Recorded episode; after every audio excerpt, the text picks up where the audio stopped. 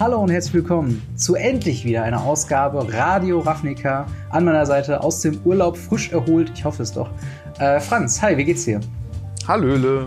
Ja, dazu kann man direkt mal sagen, ähm, die nächsten zwei Mal, also dieses Mal und das nächste Mal, wird es wahrscheinlich noch so sein, dass ich leider ohne Bild bin, denn äh, ich bin noch nicht äh, in meiner äh, Aufnahmestätte angekommen. So, so kann man es vielleicht ausdrücken. Äh, ja. ja. aber ich freue mich auf jeden Fall aus dem Urlaub zurück zu sein, dass wir endlich wieder loslegen können. Mensch, es hat mir echt gefehlt, dieses ständige Sprechen über Magic und vor allen Dingen hat, ist mir echt äh, aufgefallen tatsächlich, dass ich total hinten dran bin. Also was so News angeht. Ne? Ja. Äh, kommen wir gleich noch drauf zu sprechen, was ich genau damit meine, aber man verpasst echt viel, wenn man einfach mal einen Monat weg ist. Das stimmt allerdings. Also ich habe auch tatsächlich gemerkt, dass äh, da kommen wir direkt, also wir können ja direkt in der Themenübersicht mal drüber sprechen. Wir haben nämlich ein kleines Segment aufgebaut, Previously Not on Radio Afnica. Da werden sich jetzt die Podcast-Hörer denken, aber Moment, darüber haben wir doch schon gehört. Das liegt daran, dass ich ja während der Sommerpause, für alle, die es noch nicht mitbekommen haben, äh, ich habe äh, Ravnica Flash gemacht, was quasi so eine, eine halbe äh, Ausgabe von äh, Radio Ravnica ist, wo ich halt alleine über die News geredet habe und so ein bisschen über meine Eindrücke. Und ähm, da habe ich dann so ein paar Themen aufgesprochen. Es ist wirklich einiges passiert in dem Monat. Äh, und über diesen ganzen Themenkomplex, was in der Zeit passiert ist, äh, und über so Kleinigkeiten wollen wir dann doch ein bisschen noch mehr, oder würde ich mich halt auch über deine äh, Meinung ähm, freuen, äh, beziehungsweise wir dann nochmal darüber reden, ähm, wie du dann dazu stehst zu den verschiedenen Sachen. Dann mhm. haben wir, äh, das habe ich hab im letzten äh, Ravnica Flash auch schon gesagt, äh, da war gerade Spoiler Season. Mittlerweile wissen wir alle Commander-Karten äh, von den Commander Pre-Constructed Decks äh, 2019 und da werden wir ein bisschen über unsere Top Karten aus diesem Jahr ähm, dann sprechen und so ein bisschen die Frage klären, welche, zu welchen Precons wir so tendieren von der Spielweise her. Ähm, und ja, ganz am Anfang, wir wollen was Neues ausprobieren bei Radio Ravnica. Und zwar wollen wir euch noch ein bisschen mehr in die Show quasi einbeziehen und deswegen machen wir Umfragen, auf die wir jetzt schon mal hinweisen wollen. Und zwar Thema heute ähm, soll sein Commander und für welches Commander Preconstructed ihr euch denn, ähm, ja, ihr euch denn ähm, interessiert und vielleicht darüber hinaus ähm, noch, wie denn euer, ähm, ja, wie eure Beziehung zu Commander ist. Und das könnt ihr euch gerne in die Kommentare schreiben, beziehungsweise an der Umfrage teilnehmen. Ähm, das werden wir jetzt einblenden oder das werdet ihr auf jeden Fall sehen. Genau, so ja. sieht's aus. Ja. Und äh, wie gesagt, da, das werden wir häufiger machen äh, in Zukunft. Dementsprechend dann auch, haltet immer Ausschau nach möglichen Umfragen. Und äh, dann würde ich sagen, starten wir in die Themenwelt ein. Äh, und yes. direkt, du hast ja Urlaub gemacht an dem, ich würde mal sagen, größten Event, was du so bisher teilgenommen hast, und zwar der Magic Celebrity Cup. Wir haben schon darüber berichtet, dass hm. du mhm. eingeladen wurdest. Ich habe schon darüber gesprochen, wie ich es fand. Wie ist denn deine Perspektive dazu?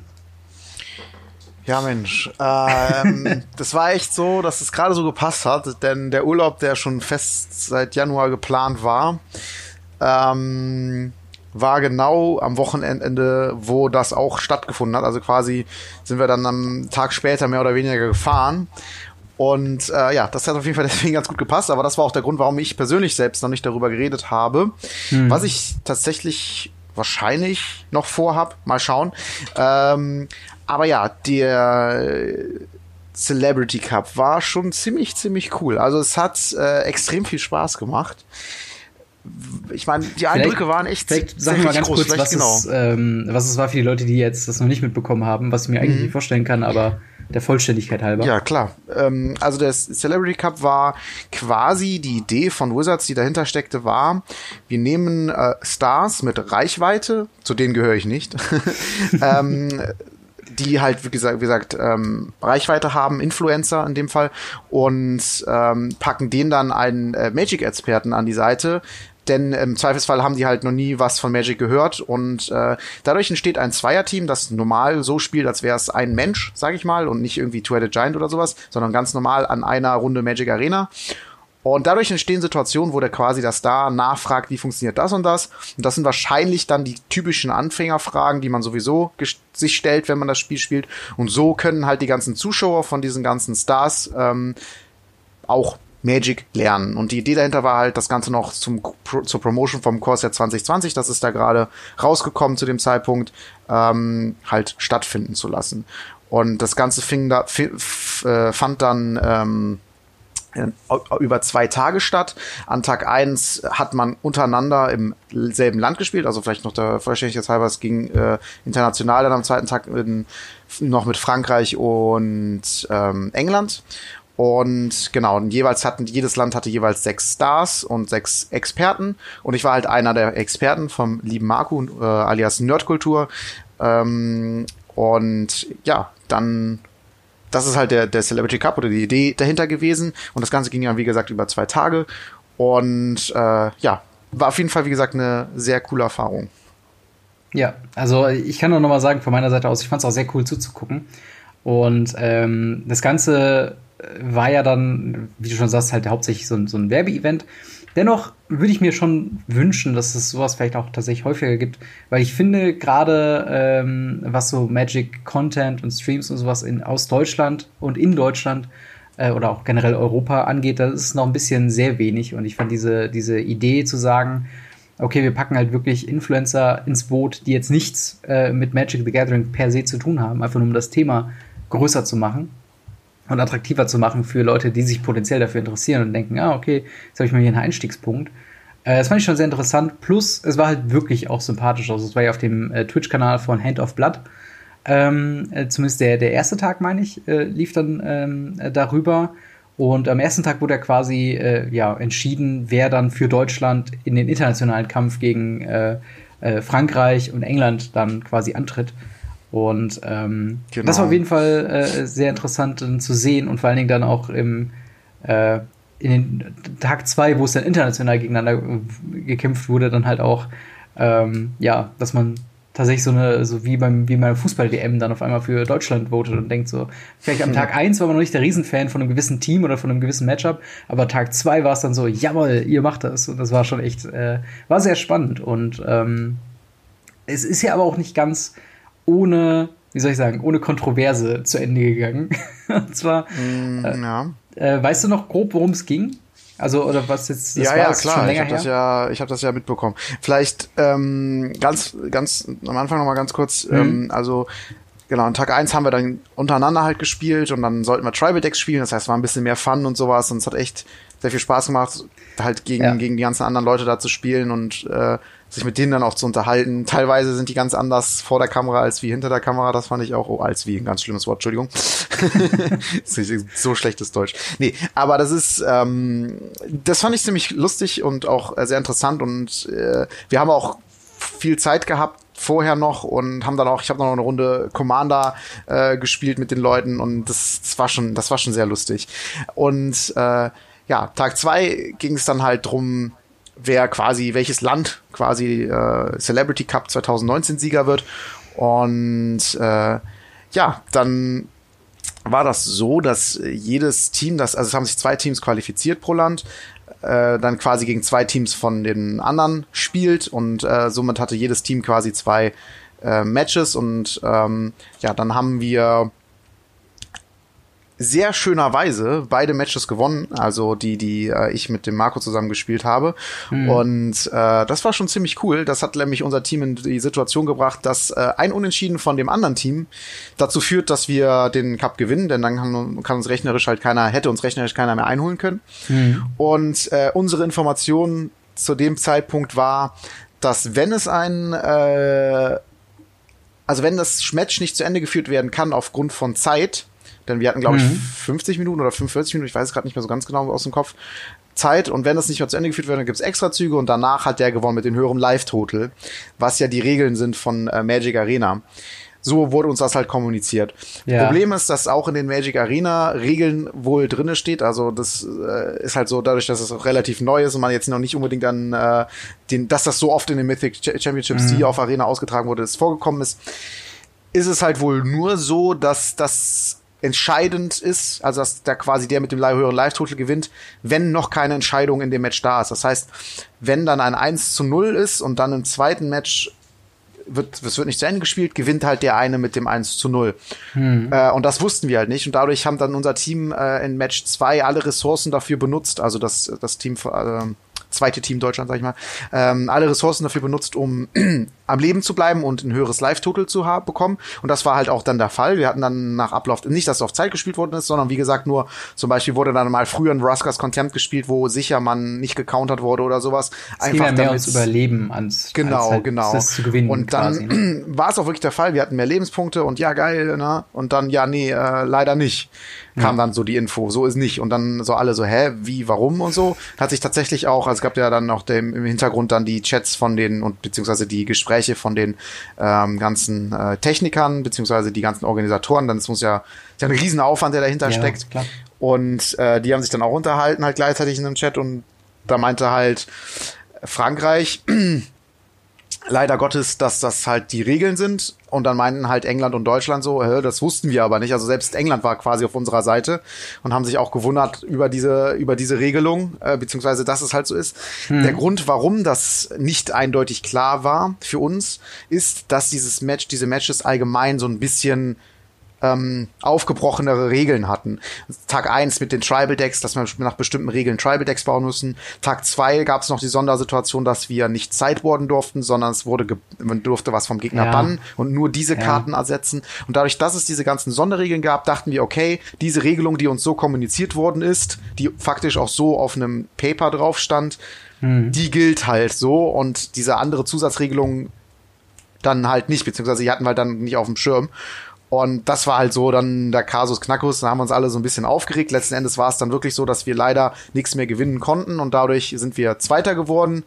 Ähm, und äh, ja, das war halt so ein bisschen schade, es war so ein bisschen ein kleiner Wehmutstropfen, aber ich muss sagen, letzten Endes muss man das auch einfach wegstecken und sagen, hey, es, es ging um Spaß, es ging ja nicht um irgendwelche Preisgeld, das muss man auch noch mal zu sagen, es hat keiner irgendwie eine Belohnung dafür bekommen, dass er im Endeffekt gewonnen hat, außer eine coole Trophäe, äh, die man sich aber hätte auch zu mehreren teilen müssen, aber äh, nichtsdestotrotz, das war halt so der kleine Wehmutstropfen dahinter. Ja. Aber ich bin ganz froh, äh, dass ich ganz gut performen konnte, gerade an Tag zwei. Ja, und das, äh, das reicht mir. Ich muss ganz ehrlich sagen, ähm, ich ja, dadurch, dass wir den Podcast auch zusammen machen, war natürlich dann auch schon so, okay, hoffentlich macht er irgendwie Tag zwei und mal gucken, wie es dann performt. Und wir wussten ja auch noch, das hatten wir ja noch im, im Podcast äh, besprochen, wer für die anderen antritt. Und das waren ja teilweise größere YouTuber, äh, also, also Magic the Gathering YouTuber mit einem äh, großen Fable für, für Competitive Play und äh, MPL-Member, äh, Ja, wo ja dann auch Autumn Lily dann gewonnen hat. Ähm, oder, oder ihr Team, sag ich mal, Übrigens gewonnen mit hat. äh, einem Deck, das meinem Tribal-Deck von Tag 1 gar nicht so unähnlich war. Ja, das stimmt, das war, das war echt weird. ähm, aber da hatte ich halt schon gedacht, so, okay, das wird echt hart. Aber wie easy dann doch äh, du zum einen Tag 1 gemacht hast und dann halt auch noch. Das Ding ist, ich hatte Tag 1 hätte ich relativ komplett gesehen. Und Tag Aber 2 Tag 1 war, war, schon, da war schon knapp, haben Bitte? wir Glück gehabt. Im, Im Tag 1 war schon recht knapp, da hatten wir schon Glück gehabt, dass wir dann im Handoff gegen Handoff-Blatt in der letzten Runde gewonnen haben, ähm, weil das Dino-Deck, was sie sich zusammengestellt haben, das war schon sehr gut. Ja. Da hatten die wirklich ein gutes Matchup, äh, aber wir hatten da tatsächlich Glück. Aber ja, Ja, also ich hätte Tag 1 auf jeden Fall gesehen, äh, nahezu komplett, also ne, schön nebenbei laufen lassen und so. Und ähm, Tag 2 war, glaube ich, war das ein Freitag oder so? Genau. Ähm, äh, genau, weil dann war ich halt selbst beim FNM und habe dann nur nach dem FNM äh, dann selbst äh, dann noch zugeguckt und hatte dann, das war, glaube ich, der genaue Moment, wo es halt äh, klar wurde, dass diese, dass es Regelverständnisschwierigkeiten gibt.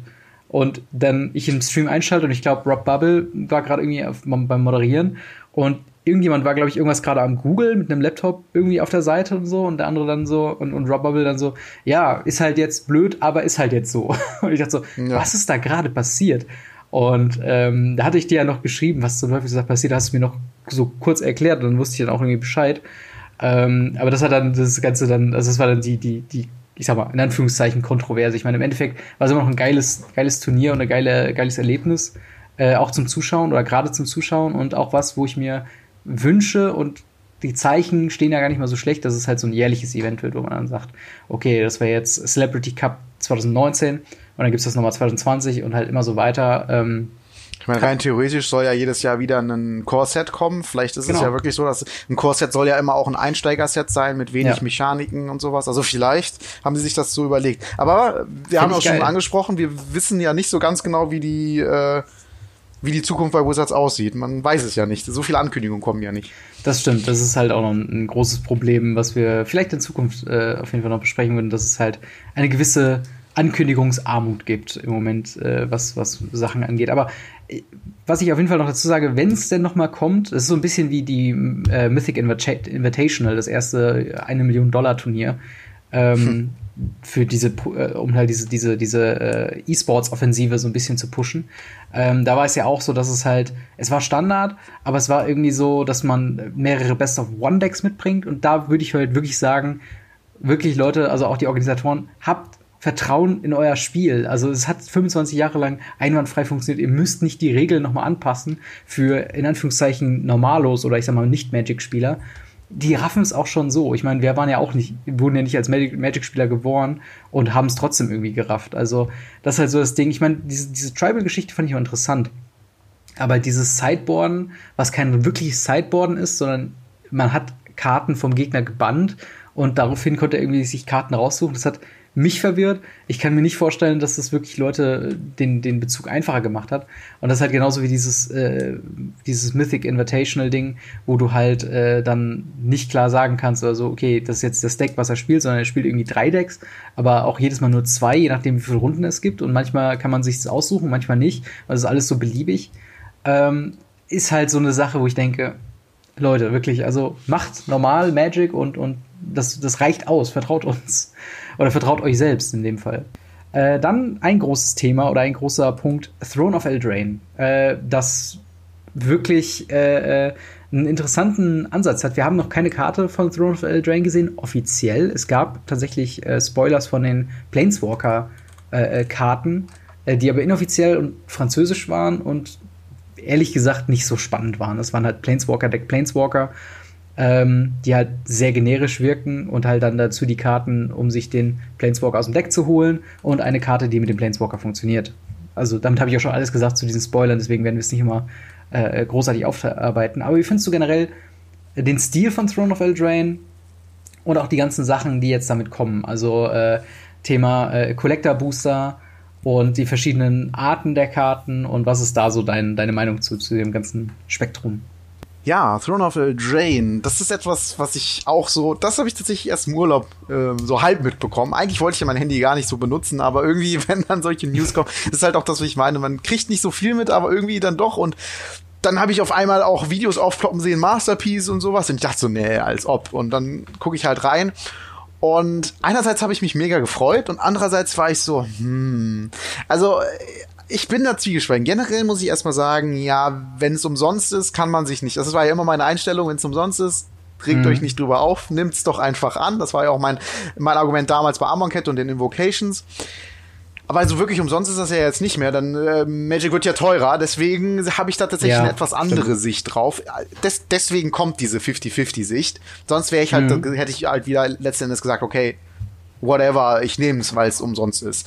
Aber ähm, jetzt habe ich halt diese 50-50, so dieses zweischneidige Schwert, die zwei Seiten einer Medaille, Sicht da drauf. Denn einerseits ist es halt so, dass ich denke, okay, cool, es kommen, es kommen die ganzen Sachen, die, die haben jetzt äh, quasi, äh, bringen die alles, was sie in letzter Zeit so gemacht haben mit den äh, Boxtoppern, mit den äh, randlosen äh, Planeswalkern aus der Mythic Edition und machen zusätzlich noch diesen Showcase-Frame mhm. äh, und schmeißen alles zusammen in eine Edition. Und äh, ja, das denke ich einer, einerseits halt ganz cool, weil es gibt ganz viele coole Special-Versionen von Karten, was halt ganz nice ist. Ähm, aber die andere Seite, die ich äh, so sehe, auf die Collectors Booster komme ich gleich zu sprechen. Die, die andere Seite, die ich sehe, ist halt einfach, dass es too much ist. Also es ist so irgendwie, ich hatte immer das Gefühl, dass es unrewarding ist als etablierter Spieler. Ähm, also dass es sich gar nicht mehr so rewarding anfühlt, wenn man halt wie soll ich sagen, Masterpiece hat man, da habe ich ja damals auch das Video zu gemacht, da fühlt, das hat man einfach richtig Gefühl, da hat man gedacht, boah, geil, ne? Da glitzert, das ist da siehst du schon diesen extra Rahmen und sowas und hast dich wirklich richtig gefreut. Und ich weiß halt nicht, wie die Wahrscheinlichkeiten jetzt von diesen ganzen Special-Sachen sein wird, werden. Und ich weiß nicht, ob das dann, ich, schon der, der, der normale Mensch und uns allen, glaube ich, wird schon sagen, boah, cool, da glitzert was oder boah, cool, das sieht anders aus. Aber mhm. irgendwann wird sich das, dieses Gefühl auch, glaube ich, einstellen, je nachdem, wie oft das einfach kommt. Und dann fühlt sich das nicht mehr so besonders an, sondern ist irgendwie sowas, was häufig vorkommt. Mhm. Und ähm, da habe ich einfach dieses, Angst vor, dass das nicht mehr so cool ist, wie es, wie es eigentlich sein sollte. Und mhm. ähm, ja, das Ganze verbunden mit den Collectors Boostern sehe ich, da sehe ich wiederum, wiederum weniger Probleme drin, denn ist es wieder nur rein optional, ist es nur, dass du mehr Chance auf Glitzerzeug hast und auf äh, Special Stuff und wenn du es nicht haben, äh, wenn du nicht äh, der Fan von so Glitzerzeug bist, dann brauchst du es ja auch nicht zu kaufen und deswegen äh, absolut fein für mich, sowas immer zu machen, so eine Special Edition, die komplett optional ist. Ist für mich absolut in Ordnung, denn es gibt immer die Fans, die das kaufen. Ähm, ich überlege das tatsächlich selber auch. Und Finde ich, wie gesagt, absolut in Ordnung. Man muss es sich ja nicht holen. Das ist, wie gesagt, ein anderes Thema für mich und äh, finde ich auch generell irgendwie eine coole Sache, weil es wieder so eine Art Master äh, Sets ist, das, wo ja immer auch eine Voll mit dabei war und sowas. Also, mhm. Also es ist einfach so eine Special Edition und äh, in Form von Boostern und es ist irgendwie trotzdem ziemlich cool und deswegen meinetwegen gerne. Aber wie gesagt, dieses ich pack jetzt alles, was ich in der letzten Jahr äh, getestet habe, in eine Edition plus noch etwas extra weiß ich nicht, also da bin ich vorsichtig optimistisch. Ich, ich freue mich eigentlich eher drüber, als, also ich finde es cool, find's cooler, als wenn die gar nichts gemacht hätten, auf jeden Fall. Hm. Aber ich bin halt vorsichtig und sage nicht, dass das zu abgedreht wird und zu sehr in Richtung Yu-Gi-Oh! geht. Ähm, ich weiß, ich bringe diesen Vergleich offen. Das tut mir auch leid für Leute, die zum Beispiel Fan von beiden sind oder was auch immer. Aber für mich passt das halt einfach auch gut, weil da hatte ich irgendwann so das Gefühl, okay, äh, in jedem Booster ist irgendwie eine glitzernde Karte drinne und die war trotzdem nur zwei Cent wert und äh, ja, das war dann irgendwann so unrewarding einfach. Hm. Ist vor allen Dingen dann was auch halt interessant zu sehen, wie dann auch die Preisentwicklung wird. Also gerade ähm, was ein Fall, den wir halt vor kurzem, oder den ich vor kurzem hatte, bei einem äh, FNM in den, in den äh, FNM Booster, Promo-Boostern, äh, ist ja jetzt auch äh, eine potenzielle Chance, ein, ein japanischer Alternate Art äh, Planeswalker drin zu haben, weswegen natürlich mehr im Umlauf davon sind. Und äh, tatsächlich war der, du hast ja vier Karten drin, das heißt, die ersten vier Plätze können sich dann jeweils einen rauspicken, beziehungsweise, ja, je nachdem, wie man es halt dann handhabt. Bei uns im Laden haben wir es halt so gemacht. Und ich war Platz drei und hatte überhaupt kein Problem, mir noch Samut im Alternate Art quasi zu sichern. Und ich persönlich denke halt, das ist eine coole Karte zum Sammeln, aber wertemäßig ist die halt bei 35 Cent, wo halt dann auch alle gesagt haben, so, oh krass, äh, alternativer Art Planeswalker, wie viel wert ist das denn? Äh, okay, noch nicht mal ein Euro. So, und wenn du dann natürlich so viele verschiedene Versionen hast mit Showcase, mit äh, randlosen äh, Kreaturen oder äh, randlosen Karten und äh, halt den Planeswalkern, dann kann ich mir schon, äh, oder Full Art Planeswalkern, wenn du das halt dann zu häufig machst und zu viele verschiedene Versionen hast, dass halt sich dann das Ganze halt dann auch irgendwie äh, ja beliebig macht und halt auch vom, vom faktischen Wert nicht großartig sich unterscheidet. Ähm, aber ich bin auf jeden Fall mal gespannt, wie es wird. Mir gefällt der Stil von Throne of Eldraine auf jeden Fall schon mal sehr gut und ich finde diese Showcase-Frame-Geschichte, ähm, äh, ich glaube nicht, dass du das in einem, in einem, ich sag mal, regulären Magic-Set noch hätte machen können. Ich glaube nicht, dass es halt bei Theros sich so angeboten hätte. Da passt schon mhm. dieses fabelmäßige und wir wissen ja noch nicht, was das für eine Mechanik dann ist, die dann mit diesem neuen Frame dazukommt. Ähm, äh, für die Karten, ähm, das wäre halt dann noch mal was, äh, was Interessantes oder was anderes. Ja, also ich, ich würde gern dazu noch sagen, dass ich halt das Gefühl habe, dass sie das schon von vornherein geplant hat mit dem Showcase-Frame, haben jetzt gemerkt, oh, das läuft ja eigentlich ganz gut mit den anderen Sachen, komm, tun wir das auch noch dazu. So, mhm. so dieses, ich habe halt, wie gesagt, dieses Gefühl, na dann, dann machen wir das halt so und äh, so weiter und so fort. Ich hatte so ein bisschen wieder das Gefühl, dass da einerseits Leute sitzen, die ähm, gucken, dass das gut Geld abwirft und mhm. andererseits Leute sitzen, die sagen, hey, wir wollen aber, dass das Spiel noch irgendwie cool bleibt und das ist dann wieder so ein Kompromiss geschlossen wurde zwischen, äh, wir machen jetzt eine Special Edition, aber die wird dann äh, komplett optional sein und so, aber die muss halt ansprechend sein, deswegen macht mal verschiedene Sachen und nicht nur eine und und sowas alles. Äh, die Leute haben sich auch bei der Mythic Edition darüber aufgeregt, dass sie die Planeswalker safe bekommen haben und dafür dann so viel Geld bezahlt haben. Die Leute mhm. wollen ja, wenn die Booster öffnen, eher so das Gefühl haben, hey, ich habe gerade Glück gehabt, wenn ich was Cooles ziehe und so. Und äh, ja, das ist so, keine Ahnung, ich habe einfach das Gefühl, dass es so eine Art Kompromiss wieder ist, die ja. geschlossen worden ist und ich, ich, ich, ist es halt wie, wie du schon sagst, wie entwickelt sich das Ganze? Wird das dann eine 10-Cent-Karte sein oder wird es halt trotzdem ganz, ganz cool sein? Das ist so die Frage, die, die, ja, letzten Endes halt dahinter steckt. Bin mal genau. gespannt. Also auch was, also ich denke mal auch, dann werden wir dann, wenn es weit geht und spätestens zur Spoiler-Season für Throat Valley Drain, werden wir, glaube ich, schon auch erste, ähm, ja, Sachen machen oder erste, erste, erste, ähm, Hinweise sehen können, äh, ob das vielleicht ein Problem wird oder vielleicht dann doch nicht. Ähm, mm, und vor allen Dingen, genau. wie häufig es halt auftaucht. Ne? Das ist halt auch wieder so ein Ding. Ähm, dann vielleicht eine kurz äh, Einsatz zum Thema Brawl. Hast du das so ein bisschen mitbekommen? Es wird ja jetzt Brawl Pre-Constructed Decks geben, so ein bisschen wie die äh, Commander Decks, zu der wir, zu denen wir jetzt kommen, also jetzt später im Podcast. Ähm, und es wird Brawl für Arena kommen. Was ist denn deine Meinung dazu? Also das war für mich ein sehr, sehr, sehr wichtiger und cooler Schritt. Also ich habe mich sehr gefreut, als ich das gelesen habe. Ich habe irgendwie nicht mehr so wirklich dran geglaubt, weil ähm, sie ja lange Zeit darum so gesagt haben, ja, nee, erstmal nicht geplant und sowas. Mhm. Aber es ist halt der, der sinnvolle Schritt. Ganz kurz, Brawl, 60 Karten, äh, Standard Commander Deck. Ja. Das heißt, man hat halt quasi äh, einen Commander und hat, darf jede Karte nur einmal benutzen, aber macht sich ein 60-Karten-Deck und äh, aus dem Standardpool. Und das macht halt auch einfach Sinn. Man kann ja jetzt nicht auf einmal alle Commander-Karten reintun, dann hätte man ja auch auf einmal schon das Modern-Format und äh, so weiter und so fort. Das ist einfach viel mhm. zu aufwendig, das kann man jetzt gerade nicht leisten.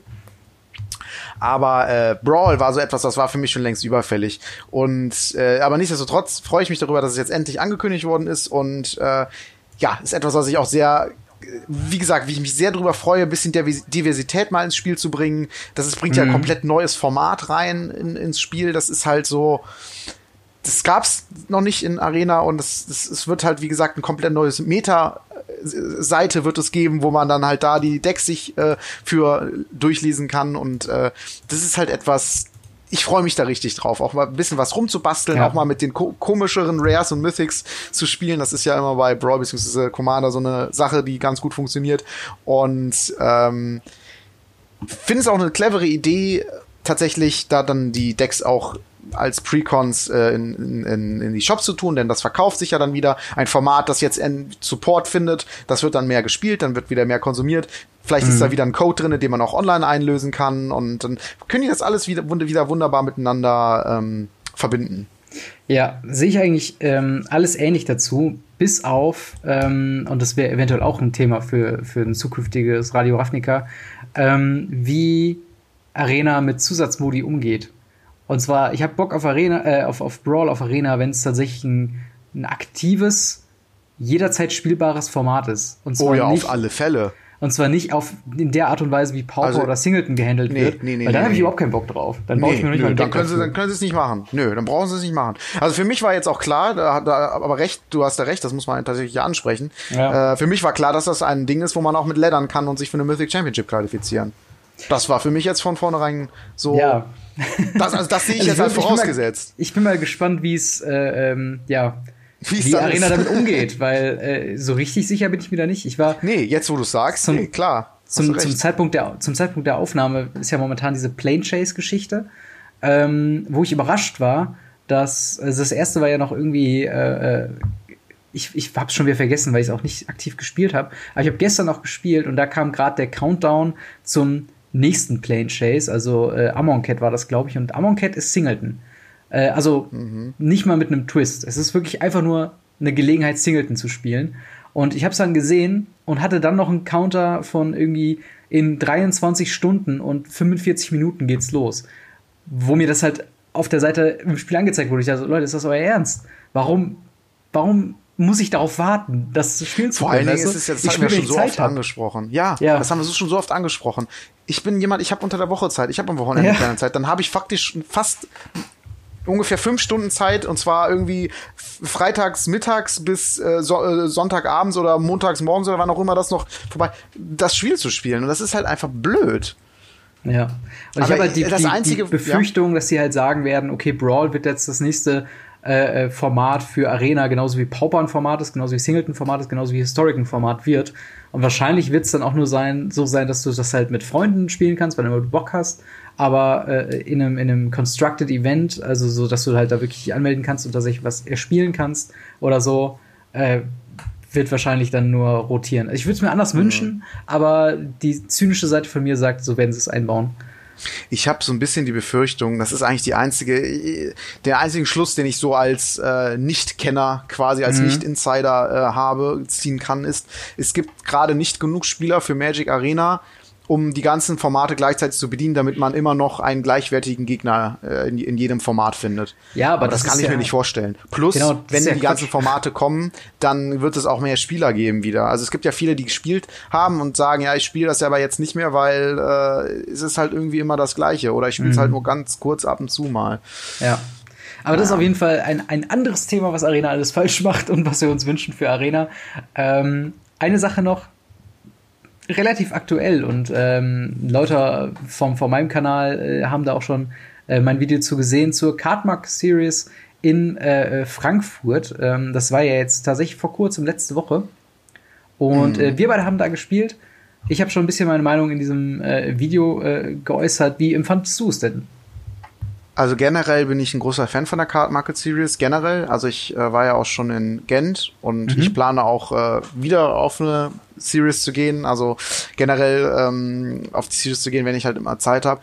Das mhm. ist halt, kann man so sagen, eigentlich das größte Turnier Deutschlands, kann man schon so ja. sagen. Ähm, glaube, es ist wenn das in Frankfurt jetzt speziell. Ähm, Gibt es ja, wie gesagt, aber auch äh, in anderen Ländern, in ganz Europa. Und äh, ja, das ist halt einfach mal ein Ort, wo man so seine Magic-Kenntnisse oder sein Magic-Level so ein bisschen aufs nächste Level heben kann, mhm. wenn man denn möchte. Äh, es ist tatsächlich so nicht so, dass es super viel schwieriger ist als in deinem LGS. Man kann tatsächlich auch so schon ganz gute Ergebnisse machen. Aber ich glaube, je weiter nach oben geht, desto schwieriger wird es dann halt schon und desto ja. besser werden auch die Gegner.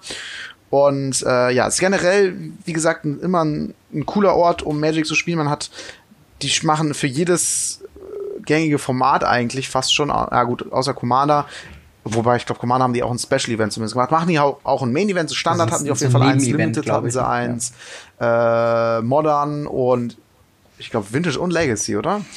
Ähm, ja, und dann haben sie halt noch Händler vor Ort, wo man halt noch Karten kaufen kann zu eigentlich einem recht guten Preis. Das Lustige finde ich immer, die gucken immer auf MKM halt mhm. nach, äh, also auf, auf Magic Kartenmarkt, also beziehungsweise Card Market heißt es ja jetzt, gucken die halt mhm. immer nach, wie die Preise sind und so verkaufen sie dann auch ungefähr die Karten. Das finde ich immer ganz cool, dass, äh, dass du halt nicht irgendwie diese, wie soll ich sagen, Mentalität hast, wo du irgendwie das Gefühl hast, die rechnen da noch 300 Prozent drauf oder irgendwie sowas, sondern äh, wir haben halt alle, wir sind halt an einem Ort von dem, von dem dass der Veranstalter ist halt der, mhm. der Besitzer quasi von dieser Seite und dass das dann ja. auch da genutzt wird äh, und man nicht über den Tisch gezogen wird und so, das finde ich immer ganz, äh, ganz cool.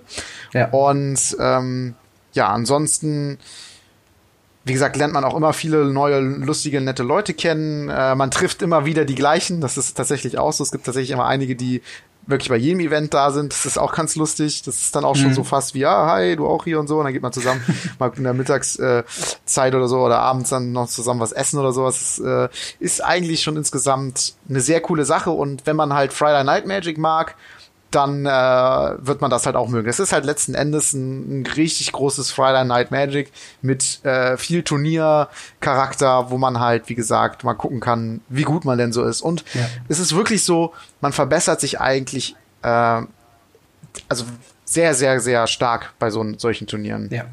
Gerade auch, weil das Rule Enforcement Level ist natürlich nochmal ein anderes. Also ist ja dann nicht so von wegen, oh, du machst was Falsches, ähm, äh, oh, ich habe jetzt falschen Länder getappt, kann ich es eben nochmal umtappen oder so. Das sind halt wirklich so Sachen, auf die werden geachtet. Und wenn du es halt zu oft falsch machst, dann kannst du halt dann auch deine Konsequenzen rausziehen mit in Form von Warnings und sowas.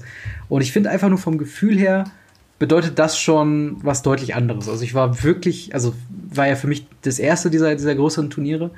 Ähm, und für mich, ich war schon die erste Runde schon ordentlich nervös in dem Fall, weil ich halt schon wirklich dachte, okay, jetzt nichts falsch machen und so weiter. Später hat sich das halt so entspannt, ne? Dann merkt man ja auch, dass man nicht der Einzige ist, der jetzt hier zum ersten Mal äh, dann bei sowas dabei ist.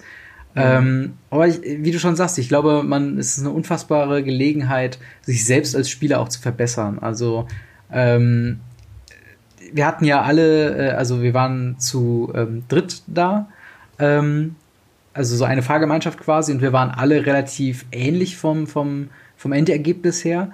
Ähm, und trotzdem haben wir halt immer noch äh, quasi gemerkt, zum einen, wie viele Leute noch quasi weiter unten im, im Ranking waren. Äh, also mhm. quasi wie, wie, jetzt plakativ gesagt, wie viel besser man selbst eigentlich dann schon ist. Äh, aber auch wie hoch noch das Ceiling ist, also wie, wie, wie viele Leute halt dann doch noch über einen sind, äh, was mhm. so die Ergebnisse und was das äh, äh, ja, Gameplay-Level angeht. Aber es ist trotzdem interessant zu sehen, dass man nicht ähm, komplett Also für mich war es entspannt zu sehen, dass man nicht komplett suckt bei Magic the Gathering. Und das war halt dann so ein Punkt, wo ich dachte, okay, im schlimmsten Fall ähm, so geht man da raus, hat irgendwie dann äh, irgendwie eine, eine 1 zu 7 oder so am Ende des Tages gespielt oder sowas. Und man ist komplett down und will eigentlich das Hobby dann an ACTA legen und sagt nie wieder.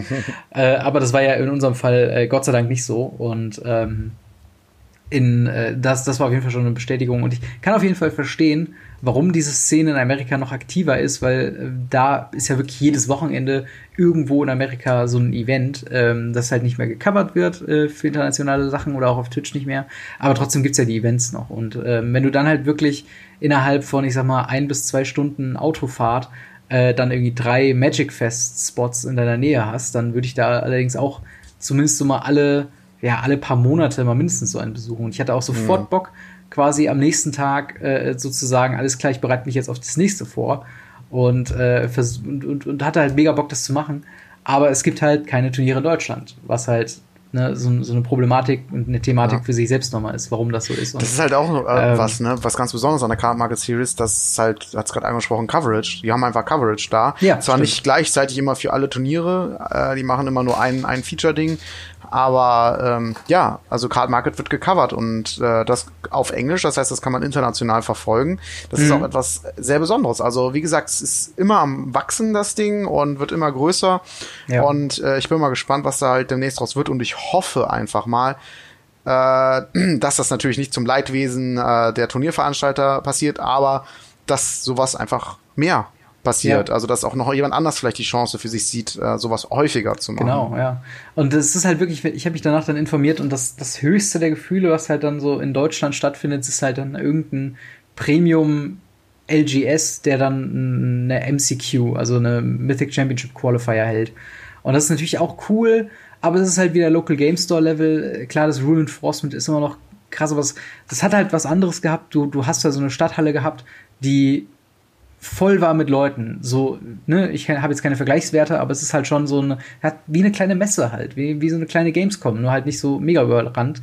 Und wirklich ein Großteil der Leute spielt dann da auch. Und das war halt dann nicht so die üblichen LGS, sag ich mal, 20, 15 bis 35 oder so, sondern halt wirklich dann äh, 100 bis 300 Leute so.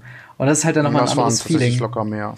ja, ja, klar, aber so, so Pi mal Daumen jetzt gerechnet. Und das ist halt das mhm. Ding, ähm, das, das, das fehlt halt einem schon, gerade wenn man das mal einmal gemacht hat. Und man denkt ja. dann, boah, das ist ja der absolute Hammer. Und ich kann mir gut vorstellen, das dann auch mal für Modern auszuprobieren, mal gucken, wie ich mich da verbessern kann. Das ist ja dann nochmal ein anderes Level. Oder mal ein Ziel damit zu machen. Oder generell auch mal einfach auf so ein Event zu gehen, um nur Side-Events zu spielen.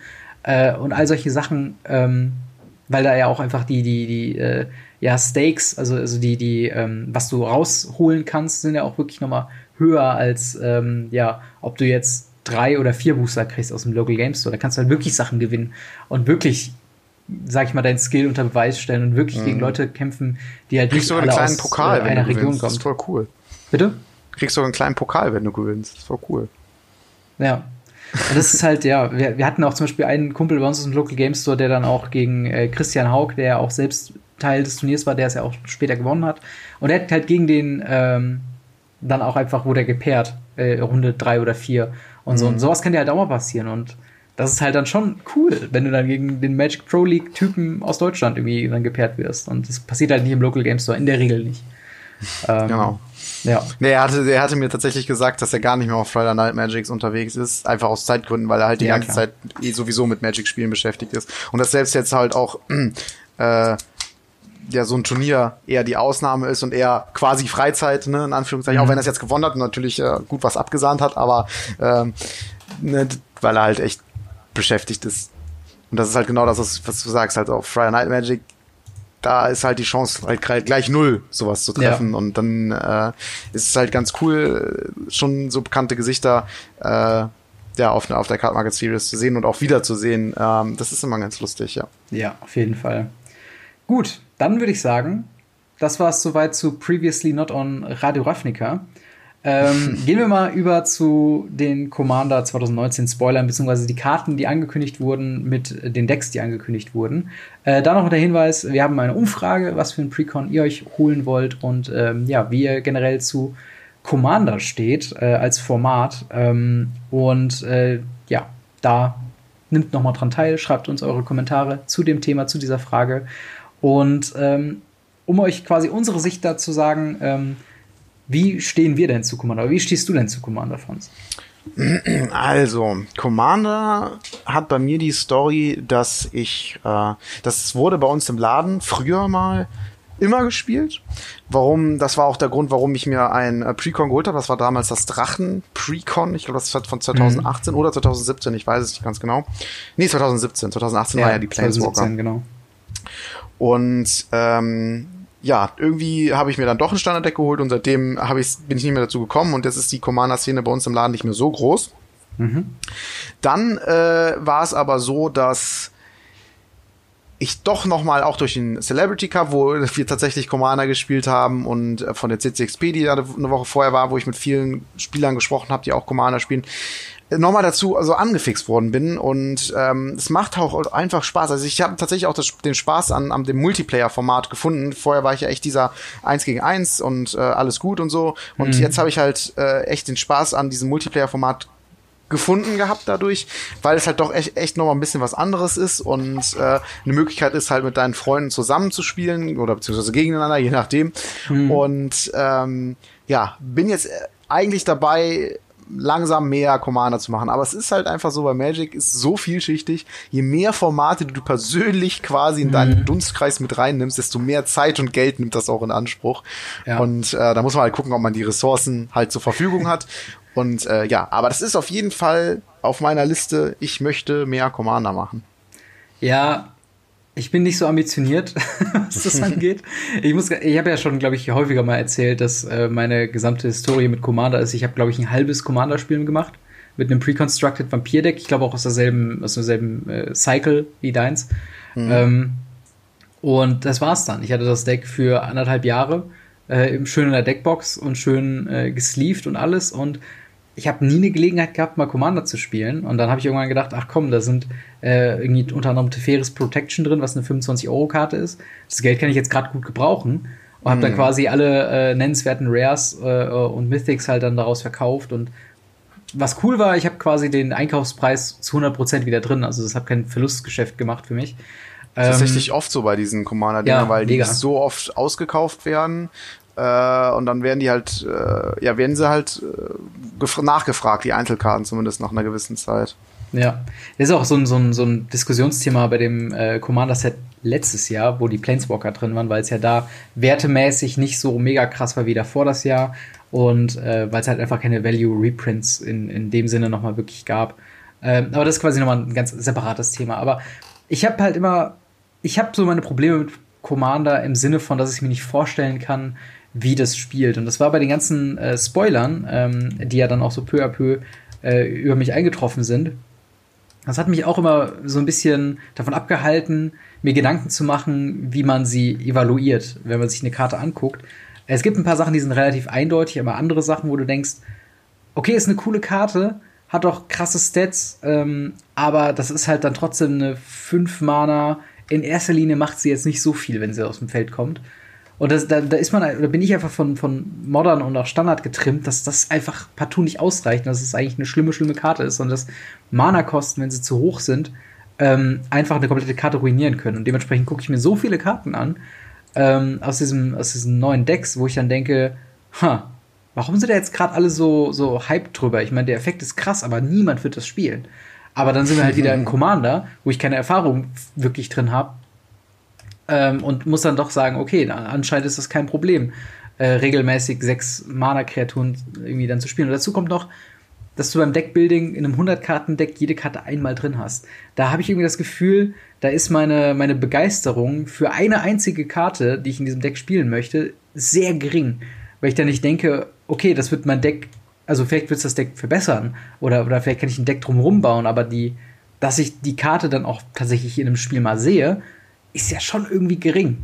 Und das ist halt irgendwie was, wo ich, äh, da bin ich noch nicht so ganz hintergestiegen. Ich weiß, dass ich falsch bin mit dieser Meinung übrigens. Also, ihr müsst mich nicht korrigieren. Aber es ist so mein, mein Gedankengut im Moment gerade noch, wo ich halt denke, mir fällt mir fällt's äh, mir fällt's schwer die Karten zu evaluieren mir fällt es schwer ähm, begeistert zu sein über eine Karte die ich maximal einmal in mein Deck tun kann und dementsprechend kann ich mir nicht wirklich vorstellen, dass die Strategien große Synergien haben und dass du manche Sachen garantieren kannst, wie zum Beispiel, wenn du dein Deck über eine gewisse Combo aufbaust, dass du dann deine Combo-Pieces dann auch holst aus dem Deck. Ja, das, das, ist, tatsächlich, halt so das ist tatsächlich gar nicht mal so schwer. Also da, da, Commander ist schon relativ konstant, auch wenn man nur eine Karte drin hat. Aber ich glaube, das ist genau der Punkt, ja. den du ansprechen möchtest. Du hast einfach noch nicht so die Erfahrung, du hast eher diesen Standardblick ja. da drauf und dann ja, äh, genau. ähm, denkt man sich halt so zweimal drüber nach, so, hm, warum jetzt? Aber das ist genau der Grund, glaube ich, warum Commander so beliebt ist und auch letzten Endes ja, warum es überhaupt erst entstanden ist mhm. weil halt einfach die, die, Leute gedacht haben,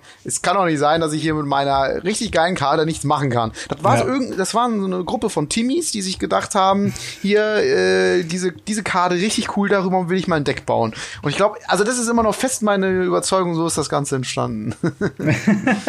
ja, also ist ja auch ist ja auch ein cooler Ansatz und so. Ich finde das auch mega geil. Ähm, aber ich komme da mit meinem beim Gehirn noch nicht so hinterher. Das ist halt so mehr der Punkt. Ähm, weil ich, ich denke mir so oft, wenn ich mir Karten sortiere oder wenn ich irgendwie meine Karten nochmal durchgehe äh, oder generell eine Karte sehe, die ich schon lange nicht mehr in der Hand hatte, ähm, über die ich auch lange nicht mehr nachgedacht habe, wo ich dachte, äh, irgendwie ist das cool. Aber es ist gerade irgendwie weder im Standard noch in Modern noch in, also Limited bin ich auch nicht so der Mega drin, äh, wo ich dann denke, in, in welchem Szenario ist die Karte wirklich cool und spielbar? Und das wäre dann, also in den meisten Fällen ist es dann irgendwas, was du dann in, in Commander spielen kannst. Wobei ich mir da auch nicht vorstellen kann, dass da jede Karte, die man gerne spielen würde, auch tatsächlich sinnvoll drin ist. Weil Commander ist ja vom, vom Legalitätspool, also von, von allen Karten, die du wählen kannst, ist ja Legacy. Praktisch. Und das ist halt so der Punkt, wo ich dann auch nochmal denke, wow, ähm, also wenn du es wirklich, wirklich ernst meinst mit Commander, kannst du da ja quasi dir nochmal ein Legacy-Deck vom Wert her quasi zulegen. Und das ist halt auch was, ja. was halt so ein bisschen abschreckt. Ähm, wo dann aber auch Leute sagen, auch zu Recht, es gibt ja dann auch nochmal verschiedene Power-Level an, an Commander-Karten und ne, die Decks werden dann in der Playgroup schon so ein bisschen angepasst, dass sie auf einem Power-Level sind und diese, diese Feintuning-Geschichten sind, glaube ich, dann auch was, was halt das Commander-Format ausmacht. Ähm, plus, dann gibt es auch so Sachen wie äh, noch so andere Nischenformate, wie ich glaube, in letzter Zeit ist Oathbreaker irgendwie groß geworden, was dann quasi wie Commander ist und dein Commander muss ein Planeswalker sein und mit deinem Planeswalker zusammen äh, hast du dann noch einen Signature Spell. Also dann kannst du zum Beispiel, keine Ahnung, ähm, äh, weiß nicht, Ral Zarek als sein, als sein Oathbreaker machen, also als sein Commander quasi. Und äh, der hat einen Spell, weiß nicht, Lightning Bolt oder so, und das kannst du halt alles immer wieder aus der Command Zone casten. Und ähm, das sind halt so Sachen, wo ich dann irgendwie denke, okay, irgendwie interessant und offensichtlich auch irgendwie beliebt, aber wer soll das denn alles spielen? Ja, halt es gibt halt so. Commander ist riesig, Oathbreaker entwickelt sich, dann gibt es noch so komische Sachen wie Tiny Leaders und, und Frontier, wo ich dann auch nur von gehört habe, aber gleichzeitig sehe ich meinen Local Game Store, wo hauptsächlich Legacy, Modern und Standard gespielt wird. Und das war's. Und das ist halt dann irgendwie so ein, so, eine, so ein weirdes Szenario für diese, ähm, für diese, für dieses Format oder für diese Art von Formaten. Und auch so ein bisschen der, das Problem, was Brawl bis jetzt hatte. Mal schauen, wie sich ich das Ich glaube, es ist halt wirklich gerade Commander ist einfach ein Format, das ist, das ist das Küchentischformat. Das ist das, was du ja. spielst, wenn du keinen Local Game Store in der Nähe hast. Also auch mit dem Local Game Store kann das groß sein, das will ich jetzt nicht sagen, aber ich glaube, es ist hauptsächlich das Format, was gespielt wird, wenn du keinen äh, Local Game Store in der, in, in der Nähe hast und dir ein paar Karten zusammenschmeißt und mal mit mehr als einem spielen willst, sondern halt mhm. mit deiner Gruppe spielen möchtest. Und ja. egal, ob du zu dritt oder zu fünft bist oder vielleicht zu viert, es gibt dann halt immer eine Runde, die du, die du machen kannst. Und ich glaube, das ist halt so das Beliebte an Commander. Mhm. Und das ist aber auch genau das, was dem uns entgegenspricht, ist, dass wir halt einen Store haben, wo halt Commander erstens nicht so groß ist und zweitens, gerade auch weil, wenn man es als gegeneinander ähm, spielt auf, also entweder man spielt halt komplett high competitive und das Deck ist relativ schnell da, wo es sein möchte und man spielt halt wahrscheinlich eins gegen eins, bei Commander jetzt. Oder man spielt halt eher Richtung Casual und eine Runde dauert halt mal so, keine Ahnung, vier, fünf Stunden. Und ähm, ja, dann ist das halt nichts für Friday Night Magic. So, ich glaube, das ja. ist so die Sache. Genau, aber auch mal zu den äh, Decks jetzt im Konkreten. Äh, wir haben nämlich, äh, wir hatten eben von der 2017er Serie geredet, äh, die ja sehr auf Tribal aus war. Ich habe gab ein Katzendeck, ein Vampirdeck, ein, ein Drachendeck und noch ein viertes Deck, was mir gerade nicht einfällt. Ähm, auf jeden Fall, das war die, die, Thematik 2017, 2018 war es groß, dass es halt Planeswalker als Commander gibt. Die hatten dann extra nochmal so eine Textzeile, wo dann stand, dieser Planeswalker kann ein Commander sein. Dieses Mal hat man sich auf Mechaniken fokussiert. Und wir haben äh, vier verschiedene Decks. Ähm, jetzt muss ich nur gucken, dass ich die auch richtig mit den Legendaries zusammenpacke. Äh, und zwar haben wir zum einen, äh, ich finde den Namen sehr gut, Antje Falkenrath, was glaube ich im Deutschen noch mal ein bisschen äh, lustiger ist als im Englischen, ähm, die quasi die, die, die Hauptkarte von dem ähm, Madness-Deck ist. Madness, die Mechanik, wenn du eine Karte abwirfst, die Madness hast, kannst du sie an, äh, anstatt in den Friedhof zu legen, exilen und für die Madness-Kosten direkt spielen. Das heißt, du wirfst zwar eine Karte ab, aber verlierst nicht wirklich an Wert, dadurch, dass du sie halt nur mal im meisten Fall günstiger oder halt mit einem Zusatzeffekt oder sowas dann spielen kannst. Ähm, dann ähm, dass äh, unter Sevian the Chronoclasm ähm, ein Flashback-Deck. Äh, Flashback, die Mechanik, dass man eine Karte, die im Friedhof liegt, äh, exilen kann für die Flashback-Kosten und dann nochmal casten kann. Ähm, dann gibt es das äh, unter Cadena Slinking Sorcerer, das, ähm, Moment, wo habe ich? Das Morph-Deck, was eine Mechanik ist, die ich nicht so hundertprozentig gerafft habe, ähm, aber die quasi besagt, dass du eine Karte äh, ähm, quasi face down, also, also mit dem Bild und dem Text nach unten gelegt, ausspielen kannst. Ähm, und das ist dann eine 2-2 Morph-Kreatur. Und wenn diese dann, kann man dann für drei Mana, glaube ich, ähm, irgendwie umdrehen und dann kommt halt ein besonderer Effekt Fast. drin. Also Fast, es ist, ne? äh, du zahlst, also für eine Morph zahlt man eigentlich immer drei äh, farblose mhm. Mana, damit der Gegner nicht weiß, äh, was du gerade gespielt hast, dann, weil wenn du ja grün, grün, blau bezahlst oder grün, grün oder sowas, dann ja. kann er ja schon ahnen, was es ist. Und mhm. das ist halt immer, du zahlst halt immer drei farblose, dann ist es eine, diese, diese 2-2 Morph-Kreatur und dann deckst du die für die Morph-Kosten, das kann dann beliebig sein, auf und ähm, dann hat es dann einen Zusatzeffekt oder irgendwie sowas. Oder es ist halt so ein bisschen tricky, weil ist es jetzt was, was dich schädigen kann, mhm. oder ist es vielleicht sogar nur äh, eine Karte, die gar nichts weiter kann, außer ja. dass sie gemorpht gespielt wird und sowas alles. Das ist halt so das, das, das dahinter. Okay, und dann haben wir noch äh, als, als viertes Thema Populate äh, unter äh, Girid Conclave Exile. Ähm, was Populate ist, glaube ich, das, wo man äh, ein Token, was man auf dem Feld hat, quasi kopieren kann. Ähm, genau, oder? Ja. Das war doch das. Ja, ne? ich meine, ja, ja, ja. Genau, und äh, das sind halt vier Mechaniken, die sehr beliebt sind. Ähm, allgemein, also ich finde auch die Mechaniken sehr cool, muss ich ehrlich sagen. Ähm, und was allein aufgrund der Mechanik mich, glaube ich, schon auch in der Richtung drückt, welches Pre-Constructed Deck ich holen würde. Aber äh, ja, wie findest du denn, dass man das diesmal nicht auf Tribal oder auf irgendwas, ich sag mal, offensichtliches äh, gemünzt hat, sondern tatsächlich auf Synergien mit äh, verschiedenen Effekten? Das finde ich tatsächlich ziemlich cool. Also, äh, das gefällt mir, denn auch gerade zum Beispiel das Morphen finde ich sehr cool. Das ist ein Set, mit dem ich mehr oder weniger gestartet habe, wo das dann wieder mal drin war, mhm. und zwar an dem äh, Kahns Block, Kahn von Tag hier und so weiter und so fort. Mhm. Und äh, finde ich auf jeden Fall ganz lustig und interessant. Das ist ja normalerweise etwas, wie du schon gesagt hast, was nicht so häufig äh, genutzt wird, sondern eher immer so also Tribal ist ja oft auch so ein Ding, was genommen wird und sowas. Mhm. Und oder ist, äh, ja, wie soll ich sagen, passt irgendwie zusammen, aber so wirklich eine Key-Mechanik zu nehmen und darum dann was zu bauen, finde ich auf jeden Fall ganz interessant. Bin ich mal gespannt, was, was die Decks dann so drauf haben. Finde ich auf jeden Fall ja. lustig. Ich finde es auch interessant, aber ähm, ich glaube, mich als, ähm, als Commander Newbie wird es, glaube ich, ein bisschen, also es ist ein bisschen weniger der generelle Appeal da. Also du hast jetzt nicht, ähm, weil das war halt das Schöne bei den Decks, wo wir uns die Constructed Decks, äh, Pre-Constructed Decks geholt haben, da war halt klar, du kaufst das Vampir-Deck, da sind fucking Vampire drin und du kannst da andere Vampire reintun, die dir besser gefallen, als die Vampire drin sind. Bei dem Deck ist es, glaube ich, äh, bei den Decks ist es dann, glaube ich, mehr so, äh, du musst auf, du musst, glaube ich, schon ein bisschen tiefer in die Materie eintauchen, damit du weißt, was du reinnehmen kannst und was du äh, raustun kannst. Und das glaube ich, das so ein bisschen, was es so ein bisschen, äh, vielleicht macht es dann besser den, ähm, äh, warum Commander geil ist, Punkt klar. Ähm, aber ich kann mir gut vorstellen, dass es halt die Leute irgendwie so ein bisschen abschreckt von der Mechanik her. Ähm, ich glaube, darüber hinaus kommt auch noch, dass äh, nicht jede Mechanik quasi so prominent auf der Karte selbst steht.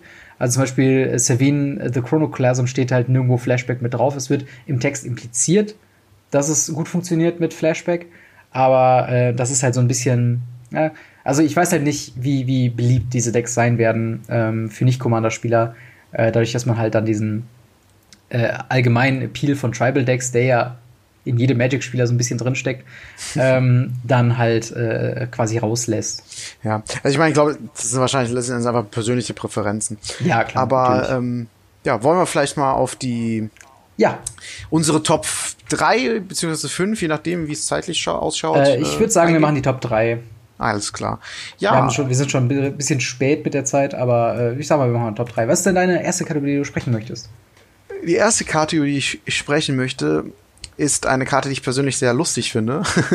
Deswegen mhm. habe ich sie mit reingenommen, ist ja oft so, bei mir zumindest. Ähm, und zwar ist das äh, Pramicon Sky Rampart in den mhm. Jeskai-Farben zu bezahlen, also blau, rot, weiß, für eine 1,5 legendäre Wall mit äh, Flying und Defender und dem Effekt, dass wenn sie reinkommt, äh, wählst du links oder rechts und äh, jeder Spieler kann, also letzten Endes steht da drauf, jeder Spieler kann nur den, äh, den, den linken oder rechten Nachbarn angreifen.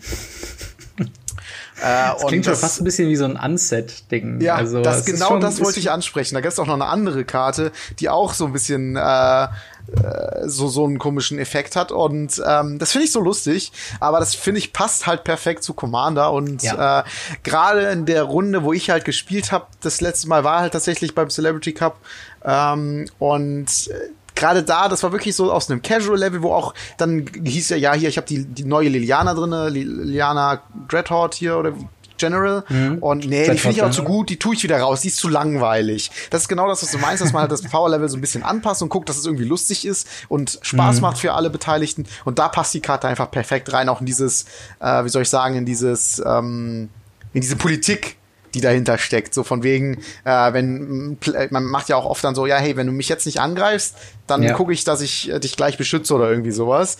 Und ja. da passt die einfach super rein. hier, damn, du kannst nur noch den rechts von dir angreifen oder so. Und das ist halt ja. schon, ich finde die Karte ziemlich lustig und ich glaube, dass ich mir irgendwann mal darum einen, einen Commander machen werde, ein Commander-Deck. Irgendwann mal wird das passieren. ja, also ich finde es auf jeden Fall immer sehr spannend. Ich mag es auch tatsächlich, wenn Karten auf das Format selbst eingehen. Ähm, was so ein bisschen diskutiert wird, häufig unter Commander-Spieler, zumindest was ich so mitbekomme, ist halt dieses äh, zum Beispiel, es wurde jetzt für, für die Brawl-Decks wurden zwei Karten schon, schon gespoilt und eins war so ein äh, Signet, was glaube ich äh, dich tappen, also Mana tappen lässt von der Identität deines Commanders. Wo halt die mhm. Leute dann gesagt haben, okay, das ist cool, das ist halt dann ne, eine standardlegale Karte, die Standard nicht beeinflusst durch diese Textsache, aber irgendwie ist es dann komisch, dass man quasi sagt, okay, ähm, wir gehen davon aus, dass du einen Commander hast und wir gehen davon aus, dass du diese Karte in diesem Format spielst. Ähm, aber gerade sowas, finde ich halt, zeigt es halt schon ganz gut, dass das schon auch mit dem Gedanken spielt, zu wissen, ne, dass man Commander gerade spielt und dass man es mit mehreren Leuten spielt. Hm. Und, äh, ich glaube, ich verstehe, was du meinst. Also es geht ja, äh, ich sehe es so ähnlich, dass da irgendwie eine Karte im Standard drin ist, die irgendwie aber nicht wirklich für Standard ist, also die man hm. da nicht benutzen kann, einfach faktisch. Also dass da einfach was draufsteht, was eventuell für dein Format total irrelevant ist. Also wenn du halt Standard spielst genau. oder äh, ja gut, im Draft wird es halt nicht vorkommen, aber ne, wenn du halt so, so ein irgendein Constructed spielst, dass da was draufsteht, was irgendwie useless ist. So, das ist so ein. Ich verstehe, was du meinst. Das fühlt sich irgendwie ja. komisch an, als würde es nicht dazugehören. Gerade wird's halt bei Brawl ist halt auch noch blöd, weil äh, na, alle Brawl-Karten sind automatisch standardlegal, äh, was halt dann zu sagen. Also wenn, wenn dann eine Karte aus so einem Brawl Pre-Constructed Deck, wozu wir auch noch nicht alles wissen und so, aber wenn es dann äh, tatsächlich Anklang findet in einem, in einem Standard-Deck, dann hast du halt diese Nexus of Fate-Geschichte schon wieder, dass irgendwie alle Leute äh, oder, oder viele Leute, die dieses Deck spielen wollen, halt jetzt vier Karten dafür ein Standarddeck brauchen und dadurch halt das ja, na gut, das natürlich echt passieren, schlimmer ja. wird äh, für, für die Leute, die tatsächlich Brawl oder Commander spielen. Äh, aber anderes Thema. ich ja, komme zu meinem, Karte. Genau, zu meiner ersten Karte, über die ich sprechen möchte, und zwar äh, Gerard äh, Weatherlight Hero. Eine äh, Mana, zwei generische, ein rotes, ein weißes Legendary Creature, Human Soldier mit Power Toughness 3-3. Und im Text First Strike. Und when uh, this card dies, exile it and return to the battle uh, und uh, and return to the battlefield all artifacts and creature cards in your graveyard that were put there from the battlefield this turn. Was ich halt so geil finde, ist zum einen das Artwork, was sehr, sehr Hammer ist. Zum anderen muss ich sagen, ähm, ich bin nicht sehr bewandert in der, ähm, in der Lore, was äh, Magic angeht. Aber ich weiß zum Beispiel, dass Gerard eine wichtige Person ist. Zum einen, ne, wegen Weatherlight, dass er da mit dabei ist. Und ich meine, er wäre sogar der Typ gewesen, der Ursa ähm, äh, köpfen musste oder geköpft hat. Aber nicht bewusst, sondern er musste es irgendwie aus dem Kontext, wo er gerade war, irgendwie machen. Ähm, dementsprechend finde ich halt, dass er einfach eine, eine, eine äh, prestigeträchtige Karte. Ähm, und es macht halt so einen, so einen interessanten Weg frei. Und zwar, ähm, ich, ich bin, glaube ich, im Moment tendiere ich so sehr äh, in, in, in Boros-Farben, was so mein, mein Spielstil angeht. Und ich finde es interessant, dass hier ähm, ja, Synergien mit Artefakten und aus dem Graveyard Spielen wieder mit reinkommt. Und dadurch, dass äh, wenn du Gerard als seinen ähm, Commander hast, er dir ja nicht wirklich verloren geht, wenn er stirbt, äh, und du halt den auch aus dem, aus dem ähm, Exile quasi wieder in eine Command Zone packen kannst und ihn dann mit den Command Zusatzkosten quasi wieder spielen kannst, kannst du quasi so, eine, so einen ähnlichen Effekt mit Kreaturen und Artefakten machen, wie Feather für Instants und Sorceries, die auf deine eigenen Kreaturen angewandt werden. Also dass du die quasi dadurch dir immer wieder ins Boot holen kannst, wenn du es richtig machst und wenn dein Deck darauf abgestimmt ist. Ähm, und das finde ich einfach einen interessanten Weg für Boros, weil Boros ist sonst immer nur bekannt als aggressiv und schnell und hau drauf. Aber dadurch, dass du da so eine Synergie mit reinnimmst und äh, potenziell deine Karten relativ schnell und gut auch wieder zurückbekommen kannst, ähm, finde ich das einfach einen interessanten Weg und wäre auf jeden Fall was, woran ich Interesse hätte für äh, ein potenzielles Commander-Deck. Halt dieses äh, Versuchen zu gucken, okay, was für Synergien gibt's da, was für Artefakte sind potenziell interessant, wo kann man vielleicht Kombos irgendwie machen äh, mit verschiedenen Artefakten und Kreaturen, die sterben wollen oder die sterben müssen, die wir vielleicht auch sogar sacrificen selbst, die ich mir dann mit äh, Gerard selbst wieder aufs Feld hole und so weiter und so fort. Und diese Synergieebene finde ich halt irgendwie so interessant und würde ich echt gern äh, ja so ein bisschen mehr ähm, ja mehr äh, bein also mehr äh, äh, mehr von sehen so gesehen und natürlich ist es Board Wipe Protection also im Sinne von wenn irgendwie ein Damnation oder sonst was kommt, alle deine Kreaturen sterben, darunter auch dein Commander, den du wieder casten kannst, ist einfach dein Board wieder da. Und damit hast du halt quasi äh, so eine Präsenz dann da, wo du sagst, okay, hier, du kannst mich jetzt nicht gerade Board wipen. Was natürlich auch sehr schön ist. Mhm.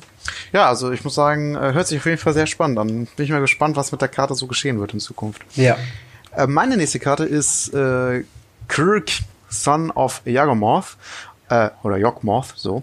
Und ja. äh, das ist eine Karte, die ich sehr, sehr, sehr, sehr cool finde. Auch eine Karte, die ich äh, bei vielen Leuten, ich habe jetzt schon äh, speziell jemanden im Kopf äh, äh, ins Spiel sehen werde, also in, in, mhm. als, als Commander. Äh, und zwar ist das eine Karte für insgesamt vier beliebige Mana und drei Phyrexian Mana in der Farbe Schwarz. Das heißt, entweder man bezahlt halt nicht schwarzes Mana dafür oder zwei Leben. Das heißt, man kann ihn für vier Mana und sechs Leben casten, äh, ja doch, sechs Leben casten, wenn man denn möchte. Oder das ein bisschen hin und her switchen. Und es ist eine 2-2 legendäre Horror-Minion-Kreatur mit Lifelink, mit dem Effekt, dass jedes, jedes, äh, jeder Sumpf äh, in Kosten, egal wo sogar, sehe ich gerade, wow, noch nicht mal Casting-Kost, Mhm. Ähm, kannst du stattdessen halt äh, zwei Lebenszahlen, also quasi als phyrexisches Mana ansehen. Und immer wenn du halt einen schwarzen Spell castest, kriegt er noch eine 1-1-Marke. Also das ist eine Karte, die hat super viel Potenzial. Du musst irgendwie an einen Haufen Leben kommen und kannst dann alles aus deiner Hand für Leben casten. Und äh, ich glaube, die Karte kann ziemlich abgehen und ich finde die ziemlich cool und deswegen äh, habe ich die ja. draufgetan. Es ist auch, ich glaube, ziemlich eindeutig aus allen Spoilern und allen neuen Karten, die wir von dem Set gesehen haben, mit Abstand wahrscheinlich die beste Karte. Einfach vom Potenzial her, was das bietet. Also ich kann mir sehr gut vorstellen, dass das eine, eine, eine Karte sein wird, die, also vielleicht sogar die wertvollste Karte aus diesem gesamten Pool wird. Ähm, weil alle anderen Synergien sind ganz nett. Phyrexian Mana ist halt so ein Ding, das ist quasi fast schon wie so ein Fehler. dass man äh, zum Beispiel halt irgendwie auch in Modern bei vielen Karten sieht, dass es halt sehr, sehr beliebt ist. Potenziell noch nicht mal dadurch, also dadurch kannst du halt zum Beispiel auch Karten spielen, auf die dein Deck gar nicht ausgelegt ist, quasi. Dass du halt, vielleicht hast du gar keinen, äh, gar keine Möglichkeit, überhaupt schwarzes Mana zu zahlen, hast aber ihn quasi da auf dem Feld oder sonst irgendwo und kannst dann einfach alles mit Leben zahlen. Klar, es wird auch irgendwann gefährlich, aber so je nachdem, was du dann für Spells hast, dann hast du halt irgendwie ein drei äh, äh, oder hast du dann halt irgendeinen schwarzen Spell, der dir Leben dazu kriegt.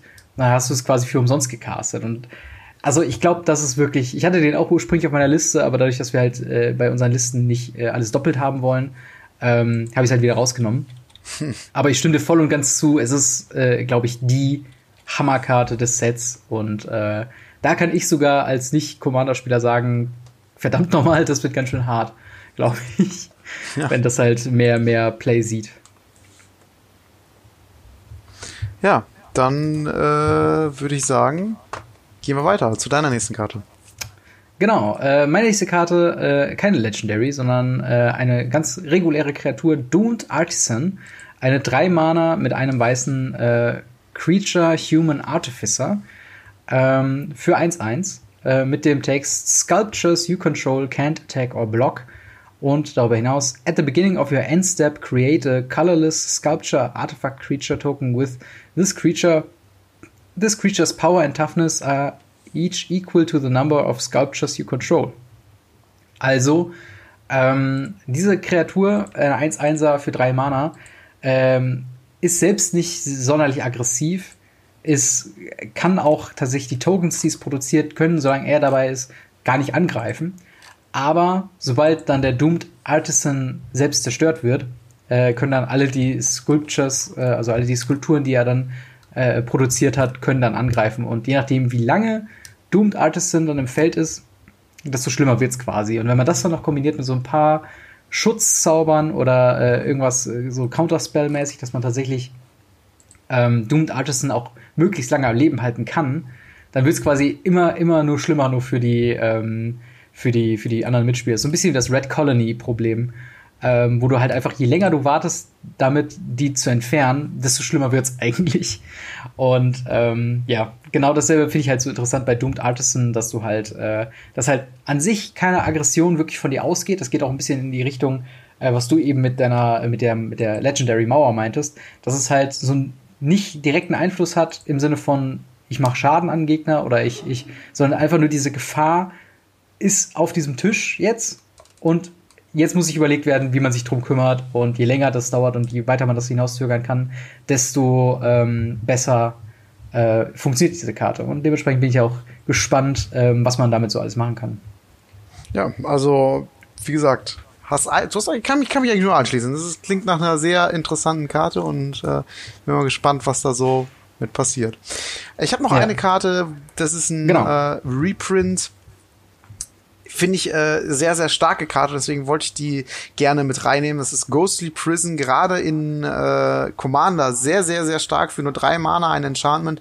Das sagt, dass Kreaturen äh, dich nicht angreifen können, es sei denn, der, Kont äh, äh, der Angreif zahlt zwei beliebige Mana für jede Kreatur, die dich angreift. Und das ist, finde ich, eine Karte, wie gesagt, für drei Mana ein, ein weißes, zwei beliebige.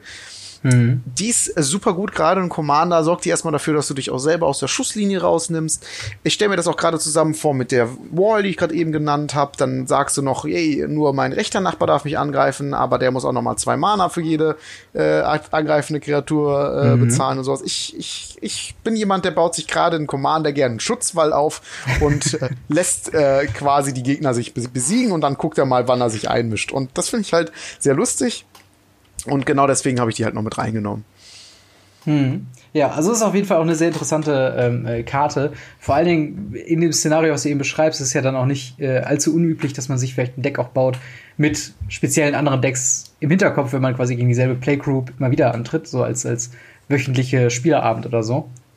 Dann kann es ja auch schon mal sein, dass vielleicht jemand ein Celestia Tokens Deck hat.